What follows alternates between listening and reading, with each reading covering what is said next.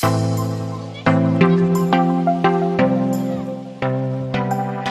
si le quiere poner un título ahí al mensaje, póngale la venida de Jesús o póngale discerniendo los últimos tiempos. Vamos a hablar de esas dos cositas, de cómo nos preparamos para la venida del Señor. Cómo es la iglesia que se prepara para la venida del Señor Jesús. Si a lo mejor usted está aquí por primera vez, a lo mejor dice, ¿cómo que Jesús regresa? A lo mejor si usted está aquí por primera vez, dice, sí, yo había escuchado que Jesús regresaba, pero a lo mejor creía que eso era, a lo mejor que usted no le iba a tocar vivir eso, ¿verdad? Pero el Señor regresa, Jesús regresa. Y le digo algo, Él regresa más pronto de lo que usted se imagina. Puede mirar ahí su reloj y le digo algo, cada minuto que pasa, la venida de Jesús está más cerca.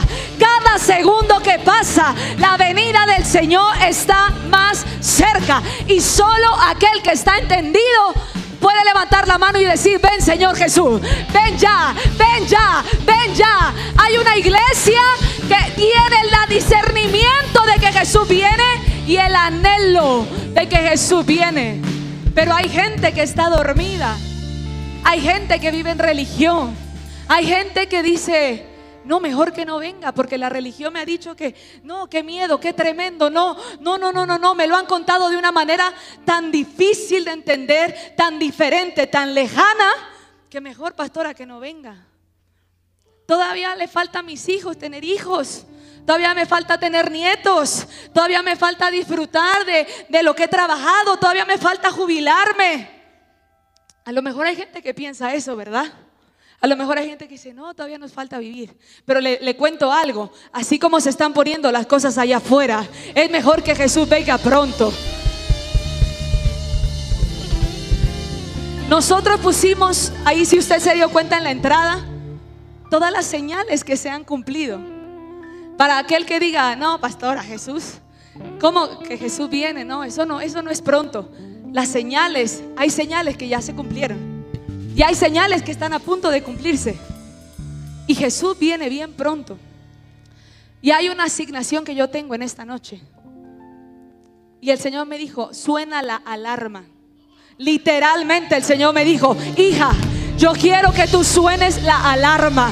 Yo quiero que tu voz suene la alarma iglesia. Que así como suena esa alarma sísmica cuando la gente sale corriendo, aquí hay una voz que está sonando la alarma esta noche para decir Jesús viene pronto. Aquí hay una voz que está siendo levantada para decirte Jesús viene pronto. Y no solamente eso, oh, no solamente eso.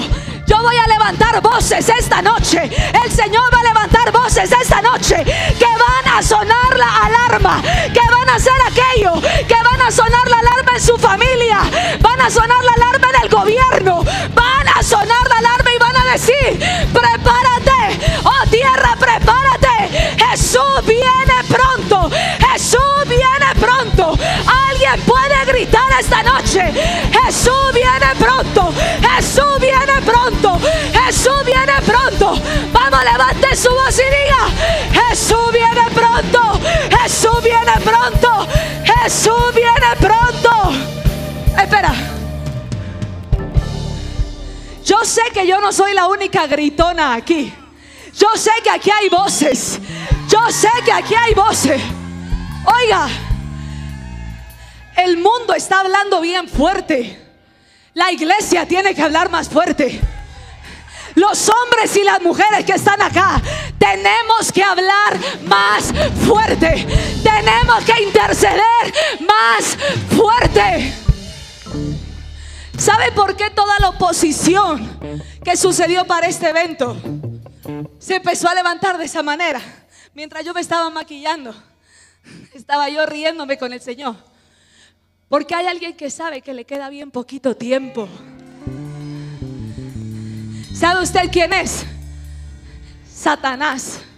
Hay alguien que sabe que le queda bien poquito tiempo, que los días ya están contados para ese final que le espera. Hay alguien que le queda poco tiempo y aquí hay una iglesia que le va a recordar en este lugar. Aquí hay un remanente que le dice, te queda poco tiempo. Es hora que sueltes a mi familia. Es hora que sueltes a mis hijos.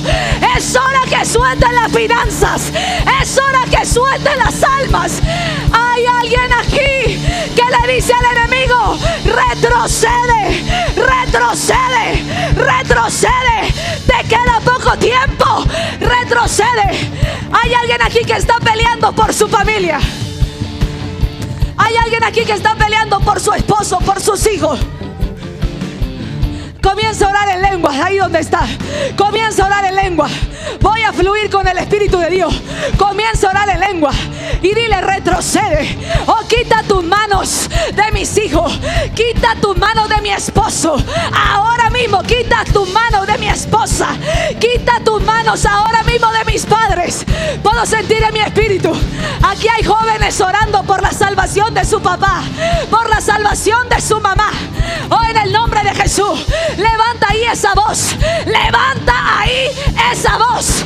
Levanta tu voz. Levanta tu voz. Y dile, Satanás, retrocede, retrocede. Te queda poco tiempo. Suelta, suelta, suelta lo que le pertenece al Señor. Suelta las almas que ya le pertenecen al reino. Suelta, suelta. Vamos, yo no lo voy a hacer por usted. Abra su boquita. Levante su voz. Levante sus lenguas. Aún si son tus finanzas, dile, suelta ahora las finanzas. ¿Sabe por qué él está reteniendo todo en el último tiempo?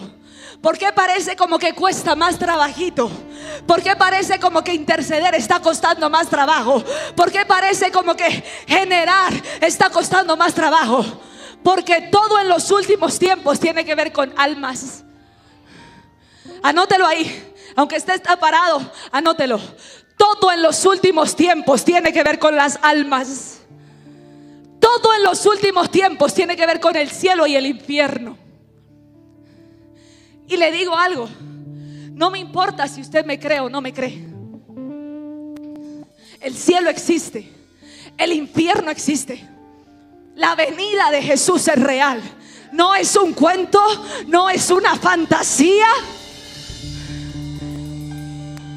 No es una historia que le dijeron cuando era pequeñito. Es real. Un día usted y yo vamos a morir. Fuerte, ¿verdad? Póngase el botox que usted quiera. Oiga, tápese con el maquillaje que usted quiera. Un día usted y yo vamos a morir. Si no es que Jesús viene antes. Y nuestro destino va a ser el cielo o va a ser el infierno. Si usted me cree o no me cree, no es cosa mía, es cosa de la palabra. ¿Sabe que un gran porcentaje de la gente en la iglesia no conoce la palabra de Dios? No lee la palabra de Dios. Y ahí ya puede empezar a decir, ouch, ahí ya me dio por aquí, ahí ya me dio por acá. Un gran porcentaje, no le voy a decir cuál, porque es un número bien alto que da vergüenza. Un gran porcentaje de la iglesia no lee la palabra de Dios, no conoce la palabra de Dios.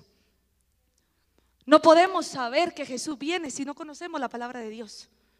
Léalo usted ahí, ahí está.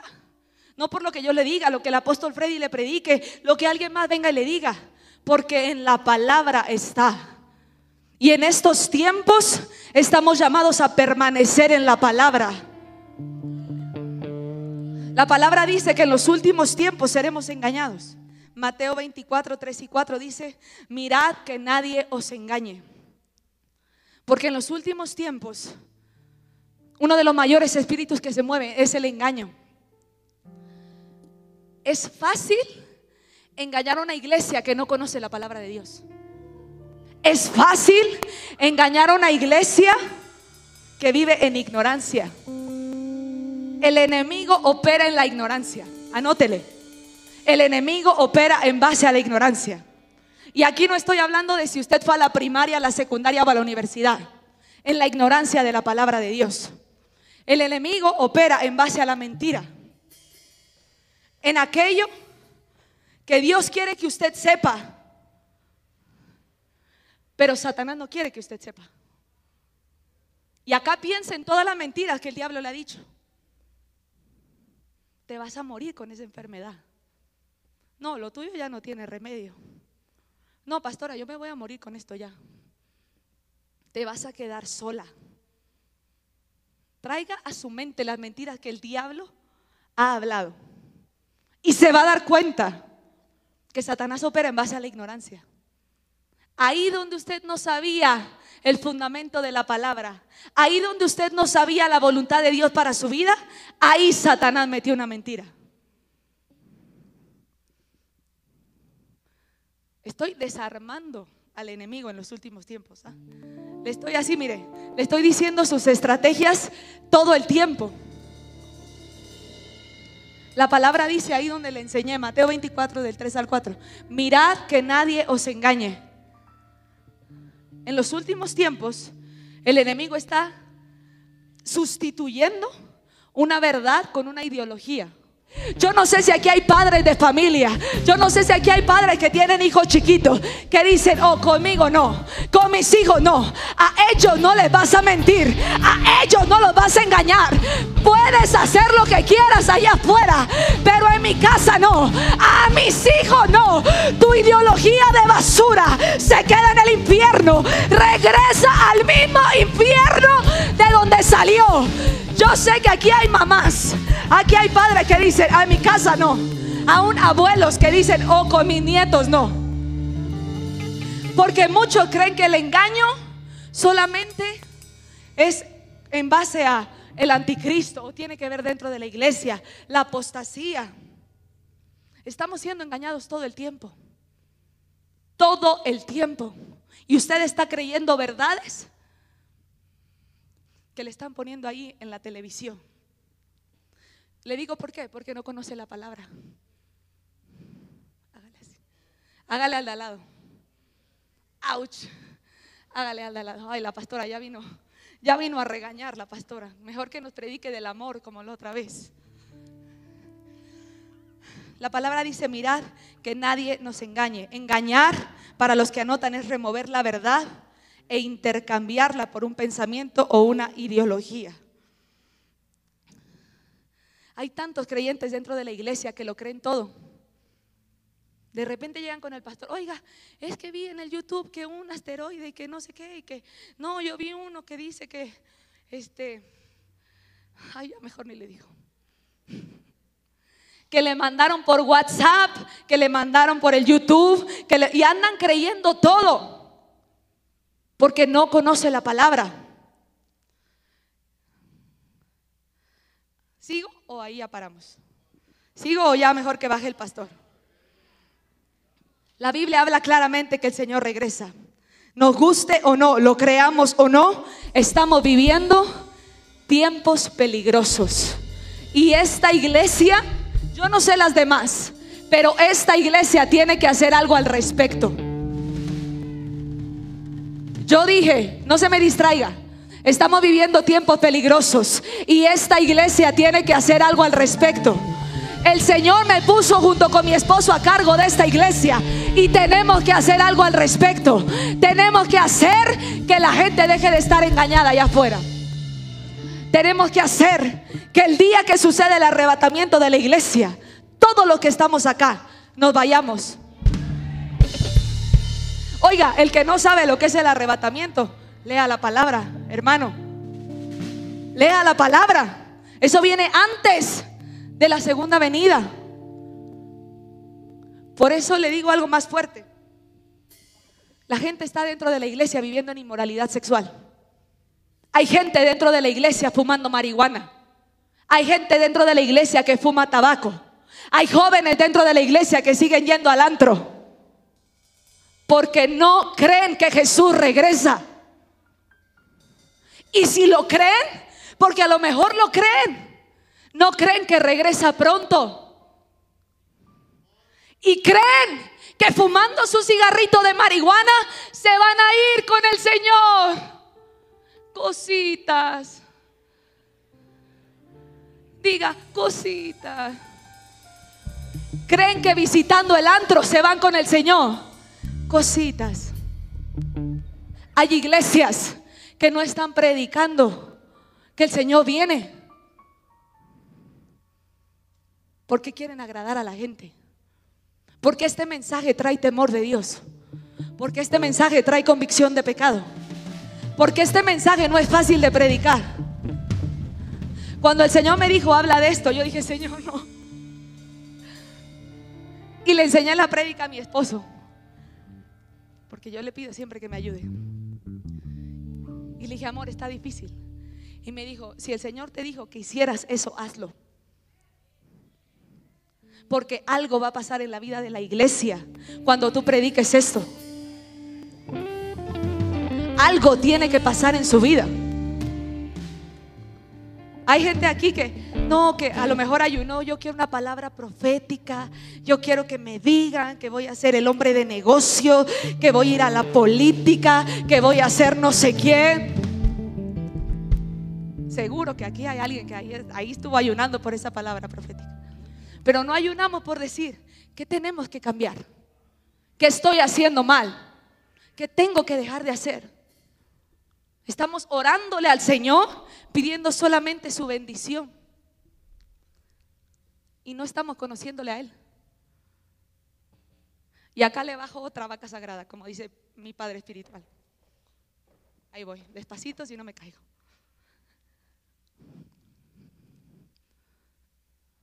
Siempre que la iglesia va delante del Señor a orar, van buscando la bendición de Dios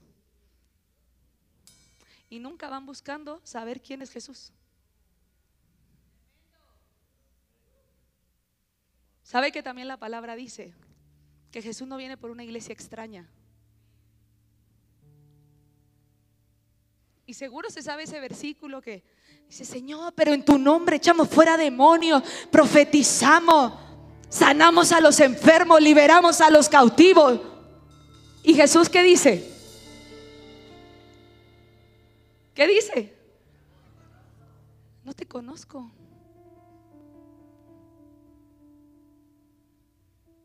No te conozco. Señor, pero pero profeticé. Señor, pero iba a la iglesia.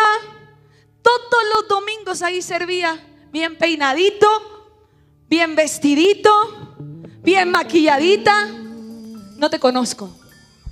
Y mi palabra funcionó. Porque mi palabra es tan poderosa y es tan verdadera que tiene el poder para funcionar. Pero usaste mi sangre, usaste mi aceite, usaste mi nombre, usaste mi bendición. No te conozco. Dígale al de al lado, Jesús no viene por una iglesia extraña. Pero dígaselo. Dígale, oye, ¿Jesús te conoce o no te conoce? ¿Cuánto? Aquí le va la pregunta, la, dura, dura, dura.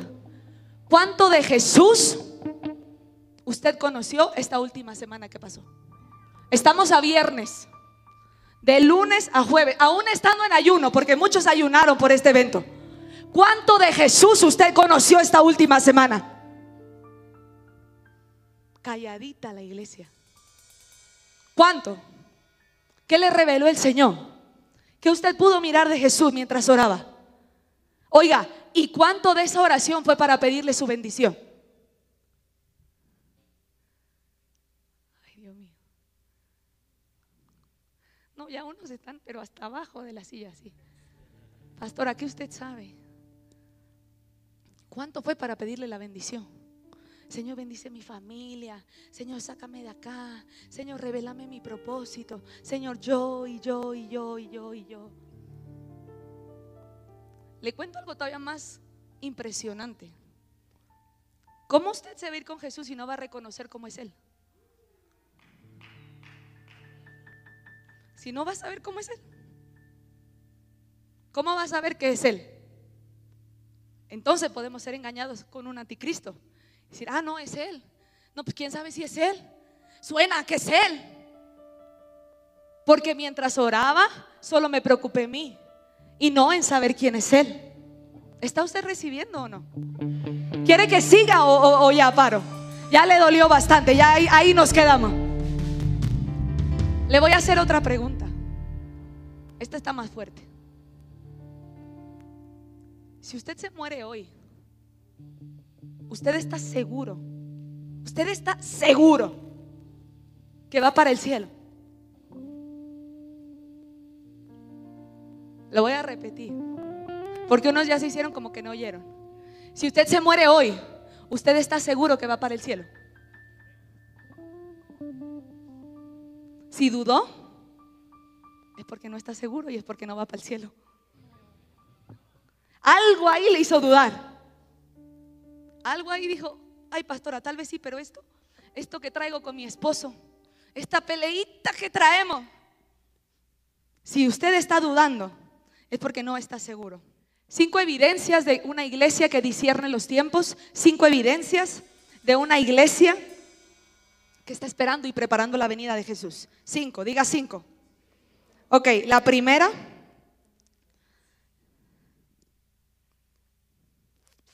es obediencia. La palabra de Dios enseña en Juan y dice el Señor, el que me ama obedece. El que me ama me obedece.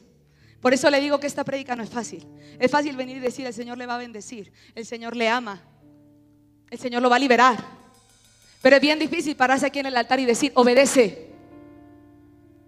Obedece. Es bien fácil Decir, no, Señor, te amo y la canción está bien linda y la música. Pero si realmente amamos al Señor, obedecemos. El versículo es claro, el que me ama obedece. Amor sin obediencia no es amor. El que cree que la venida del Señor está cerca, su obediencia se incrementa. Anótelo ahí para su Instagram, para su refri, para donde lo quiera poner. El que cree que la venida del Señor está cerca, su obediencia se aumenta. El que cree que la venida del Señor está cerca, los frutos del Espíritu en él aumentan. Número dos, la iglesia que discierne los últimos tiempos, la iglesia que prepara el camino del Señor, es la iglesia que vive con un sentido de emergencia. Diga emergencia.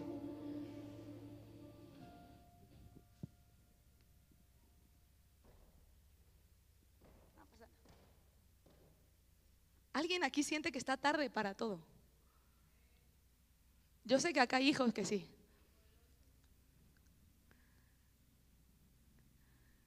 El pastor siempre está diciendo, ya voy tarde, necesito más dinero.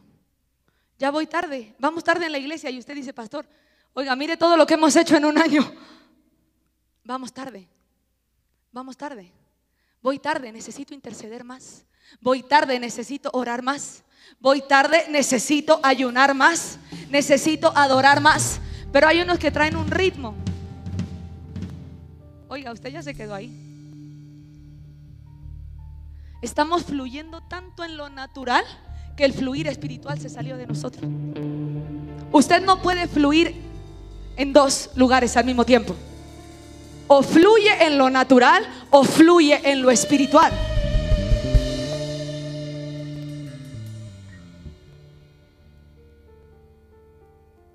Le voy a dar un ejemplo y acá usted va, a entender. Nos ocupamos tanto, tanto, tanto de tener una casa linda, linda, linda, linda. De ponerle muebles lindos, lindos, lindos, lindos. Cuadros, plantitas, refrigerador. Fluyendo en lo natural. Y se nos olvida que Jesús dijo que no somos ni pertenecemos acá. Estás preparando una casita bonita en un lugar al que no perteneces. Jesús dijo, voy a prepararle morada a casa de mi Padre. ¿Qué estás haciendo tú para preparar la morada de allá arriba junto con Jesús? ¿Qué estás haciendo? ¿Estás fluyendo en lo natural o estás fluyendo en lo espiritual? Gente acá fluyendo en lo natural, en su trabajo, en el día a día, pero es que ahora pasó esto y el diablo te tiene fluyendo ahí, en lo natural. Todo el día. Llegaste en la noche a tu casa, todo el día fluyendo en lo natural. Aún mientras orabas en lo natural, tu mente permaneció ahí pensando en los frijoles, en el arroz, que le voy a hacer de comer a los hijos, ya me tengo que ir por ellos, voy a ir al gimnasio, fluyendo en lo natural. ¿Qué estás haciendo para fluir en lo espiritual? El siguiente punto, la iglesia que discierne los tiempos y prepara el camino para Jesús, es una iglesia que tiene hambre y que tiene pasión. Y no me diga que tiene hambre si no está haciendo nada al respecto. Porque hay gente que, tengo hambre, tengo sed hambre. Si tienes hambre, estás ayunando más. Si tienes hambre, estás orando más. Si tienes hambre, estás leyendo la palabra más. Si tienes hambre, estás en este lugar en lugar de estar allá afuera. Yo no sé si alguien tiene hambre acá. Yo no sé si hay alguien que dice, yo sí tengo hambre. Yo aquí vine a recibir. Yo aquí vine porque tengo hambre, pastora. Hambre del Señor. Hambre de su presencia. Hambre de ser usado. Hambre de su poder. Yo vine porque tengo hambre. Pero hay gente que dice, tengo hambre. Tengo sed. No está haciendo nada. No, usted no tiene hambre hambre de la otra, hambre de, un pancito bimbo, hambre de, un bistec, hambre de, de la otra, pero no hambre del Señor. Porque la evidencia de que tenemos hambre es que hacemos algo para saciar nuestra hambre. Este mensaje no es para todo. No es para todo. No sé qué porcentaje de la gente que está acá adentro de verdad es remanente. No sé qué porcentaje de la gente que está acá adentro de verdad quiere sonar la alarma. Pero yo sé que no son todos. No sé qué porcentaje de la gente que está adentro dice, yo voy a ser clave para esta generación. Yo voy a liderar el camino para la generación. Yo voy a ser la punta de lanza de los que vienen detrás de mí. Yo no sé si usted, yo sí quiero. Le digo algo, la gente que discierne los tiempos es la gente que es clave en una temporada para Dios. Usted hoy está en el lugar de aquello que discernió en el pasado. Y esta es una revelación que cuando el Señor me la dijo, dije, Señor, wow, haya sido de Dios o no haya sido de Dios, hoy tú estás parado en aquello que discerniste en el pasado. Porque vamos en pos de aquello que discernimos. ¿Qué discerniste? ¿Al diablo? ¿Qué discerniste? Ese muchacho que te habló bonito y que fue una asignación del diablo para sacarte del propósito. Y hoy estás parada ahí. ¿Qué discerniste? Porque hoy estás parado, estás parada en aquello que discerniste. Iglesia, ¿qué estás discerniendo hoy? Porque a lo mejor sí, tomaste una mala decisión, discerniste lo del enemigo, pero hoy dice, yo quiero comenzar a discernir la voluntad de Dios para mi vida. Yo quiero saber el siguiente paso. Yo quiero estar parada en la voluntad de Dios. Yo quiero caminar en el propósito de Dios. Alguien aquí quiere discernir la voluntad de Dios para su vida. Ahí donde está, en el nombre de Jesús. Ahora mismo ahora mismo, ponga las manos en sus ojos. Ahora mismo, ahora mismo, ahí donde está. Diga, Señor, ahora mismo, abre mis ojos para discernir Oh. Abre mis oídos para discernir tu voz. Abre mis ojos para ver lo que tú me estás mostrando. Oh, yo quiero ir en pos de lo que estoy discerniendo. Yo quiero ir en pos de lo que tú me estás mostrando. No solamente lo quiero ver y me voy a quedar parado mirándolo. No, Señor, yo quiero ir en pos, en pos. Diga, yo quiero ir en pos de lo que tú me estás mostrando. Y ahí si hay alguien ya viendo visiones, si ahí hay alguien discerniendo lo que Dios le está mostrando. Ahí ahora mismo en el nombre de Jesús estuvimos orando por un mover profético en este lugar. Estuvimos ayunando por un espíritu de profecía en este lugar. Ahora mismo se abren los ojos. Ahora mismo se abren los oídos. Hay profetas pisando esta tierra. Hay manto profético sobre esta casa. Hay un mover profético. Ahora mismo en el nombre de Jesús se abre, se abre, se abre. Arranco los velos que el diablo puso en tus ojos. Arranco los grilletes en tus oídos para que puedas oír, para que puedas ver todas ceguera espiritual, ahora mismo en el nombre de Jesús, es removida, es arrancada en el nombre de Jesús.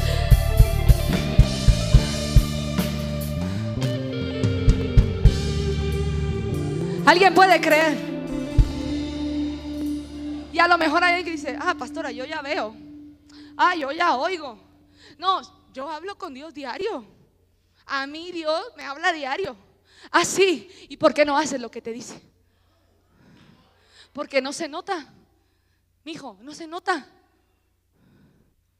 Diga, a partir de hoy voy a ir en pos de lo que yo disierna del Señor.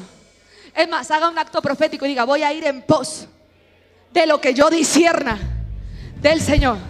Siéntese un momentito más. Y ya termino, ya seguro ya vienen por mí. Voy a ir en pos de lo que yo disierna del Señor. ¿Qué le dije? ¿Cuál era el otro punto? El 2, hambre, ok. Eh, sentido de emergencia, ¿ya le dije?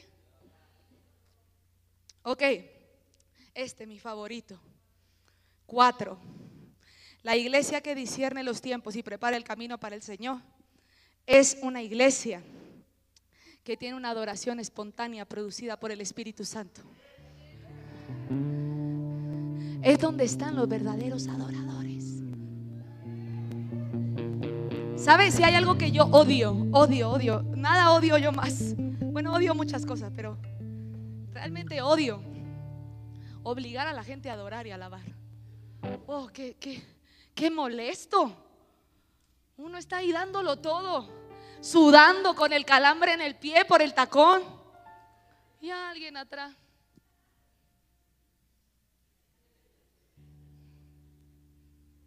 Lo detesto. Cuando hay alguien que discierne los tiempos, sabe que Jesús viene pronto. Hay una adoración fluyendo dentro de nosotros, espontánea, espontánea. ¿Sabe lo que está pasando aquí? Le salen las lenguas, le sale el cántico nuevo. Está la canción, ya lleva ahí una hora. Usted quiere seguir cantando, quiere seguir bailando, quiere seguir moviéndose, adorando, alabando. Porque usted sabe lo que está pasando cuando usted adora. La persona que no alaba, adora, no da gracia, es una persona que no conoce al Dios que profesa conocer. No me digas que amas a Dios y no alabas. No me digas que amas a Dios y no adoras. No me digas que amas a Dios y te tengo que obligar a venir acá adelantito. No me digas. Porque cuando discernimos los tiempos, cuando queremos preparar el camino para el Señor, hay una adoración espontánea dentro de nosotros. Es la gente que llega tempranito y dice, ay, ya que empiece, ay, ¿cuál van a cantar hoy? Ya quiero alabar, ya quiero adorar, quiero estar en la casa de oración. Que sigan adorando, que sigan cantando, que sigan aplaudiendo o que sigan gritando.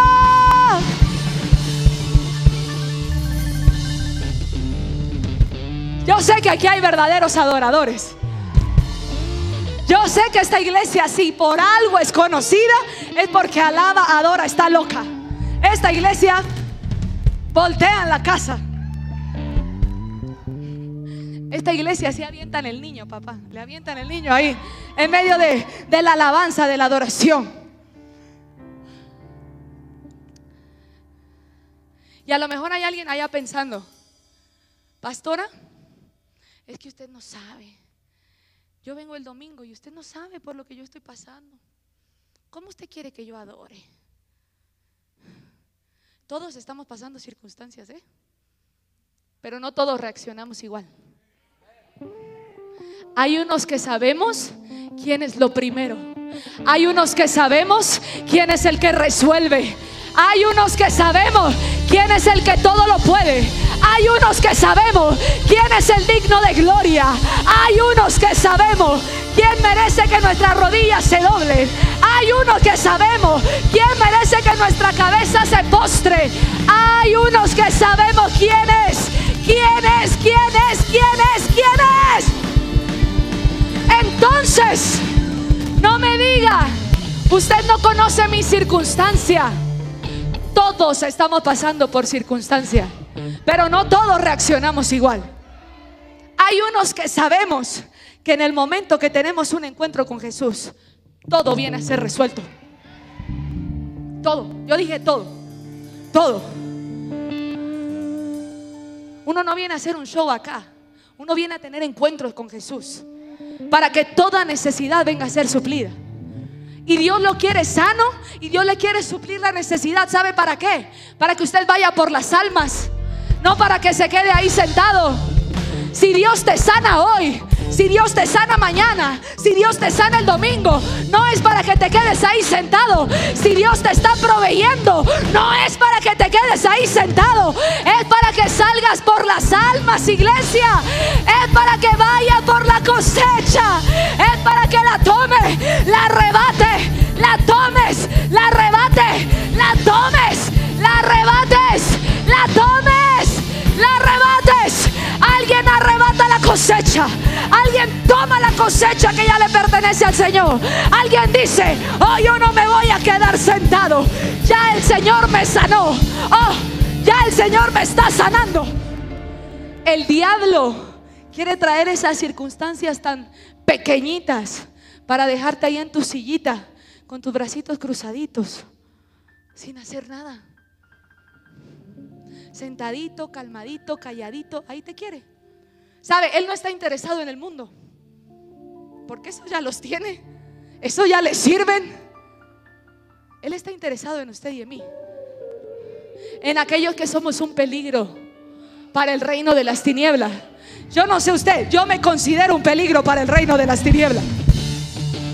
Yo no sé usted, pero yo sé que cuando yo llego, el infierno comienza a temblar. Los demonios empiezan a disiparse. El enemigo empieza a retroceder. Yo me considero un peligro para las tinieblas.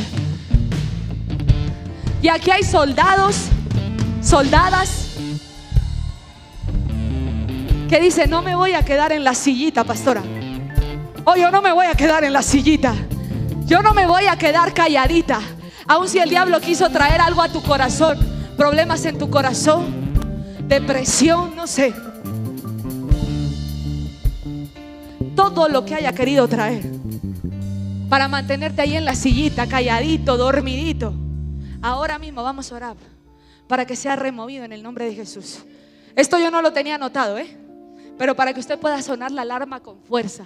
Que si decía, pastora, es que si grito, no me vaya a dar el infarto. Ah, bueno, hoy Dios te sana para que grite bien fuerte y no te dé el infarto.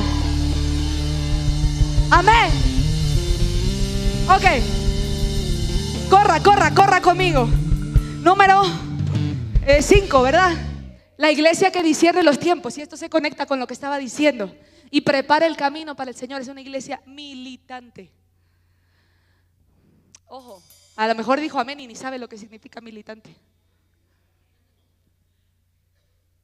Militante que permanece firme para ir hacia adelante. Lo voy a repetir, militante que permanece firme para ir hacia adelante. ¿Cómo es posible que un simple virus dejó a la iglesia en sus casitas y no regresaron? ¿Esos no son militantes? ¿Esos no permanecieron firmes para seguir adelante? Esos se quedaron en su casa. Y un simple virus pequeñito lo dejó ahí. Y usted sabe que aun cuando nos dijeron ridículos, nos persiguieron, nos intentaron cerrar, dijimos, aquí vamos a estar. Porque la casa no es del hombre, la casa es de Dios. Las puertas no las puede cerrar el hombre.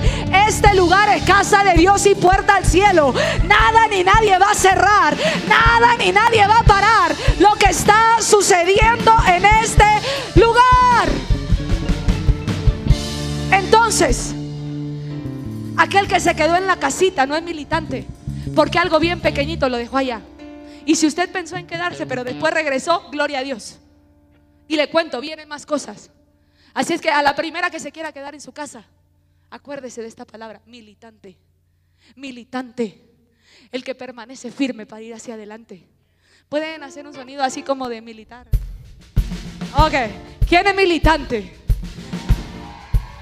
¿A quién le gusta así vestirse de militar y, decir en la madrugada, oh rabaca y abrazoto robaca? El sueño no me va a dejar ahí. La cama no me va a dejar ahí. Lleva calla bro. La gripa, la enfermedad, la tos. Robe bro coyo broste. Yo permanezco para ir hacia adelante. Yo permanezco para ir hacia adelante. Vamos, marche, marche, marche, marche. Que el infierno sepa que aquí hay una iglesia que milita. Aquí hay una iglesia que permanece firme. Aquí hay una iglesia que no se va a dejar de congregar. Ok, ¿dónde hay dos mujeres que me puedan ayudar? Ven, este. Eh, venga, pastora, suban, suban, suban. Quedito, quedito. La palabra de Dios enseña, no me lo quiten, no me lo quiten. Que uno echa a correr a mil, ¿verdad? Dos a diez mil. No es lo mismo que yo venga acá y yo ore sola y yo marche solita. A que yo la tome a ella y comience a orar y comience a marchar y comience a interceder, a clamar, a gemir. Oh, boste y la tomo a ella y ahora el empuje es más fuerte. Y ahora el sonido de nuestros pies se empieza a escuchar en el infierno. Ahora la voz es más fuerte. Ahora la voz es más alta. Ahora si todos marchan, ese sonido está retumbando el infierno. Hay una iglesia que milita. Hay una iglesia que está echando a correr a más de 10 mil. Hay una iglesia que va a tomar la nación. Hay una iglesia que va a tomar las naciones de la tierra. ¿Alguien cree esta palabra? ¿Alguien cree lo que está sucediendo ahora. Oh, Rebekendere Boshi, Shibra Kandara Masa. Oh, Rebekendere Boste y Ebrekendere Ba. Ora en lenguas, ora en lenguas, ora en lenguas. Ya termino. Un minuto.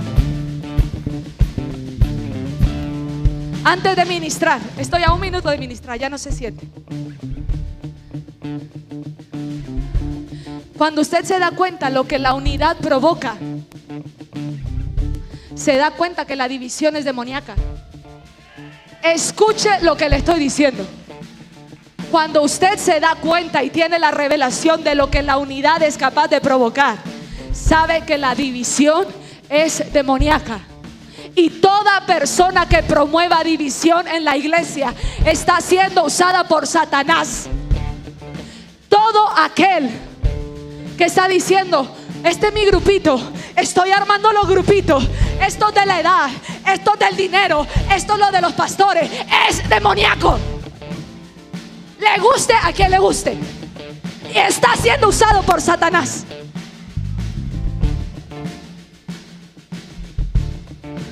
Porque hay algo que Dios va a hacer con este remanente. Hay un poder que cada uno carga, que cuando se junta, yo no sé si ya usted lo está sintiendo. Algo se empieza a mover. Un movimiento comienza a suceder. Algo dice, no sé, algo está pasando en mi espíritu. Algo siento que está pasando. Si siente que quiere correr, corra. Si siente que quiere gritar, grite. Si siente que quiere saltar, si siente marchar, si siente orar en lenguas, yo no sé, pero provoque algo, algo, algo, algo, algo.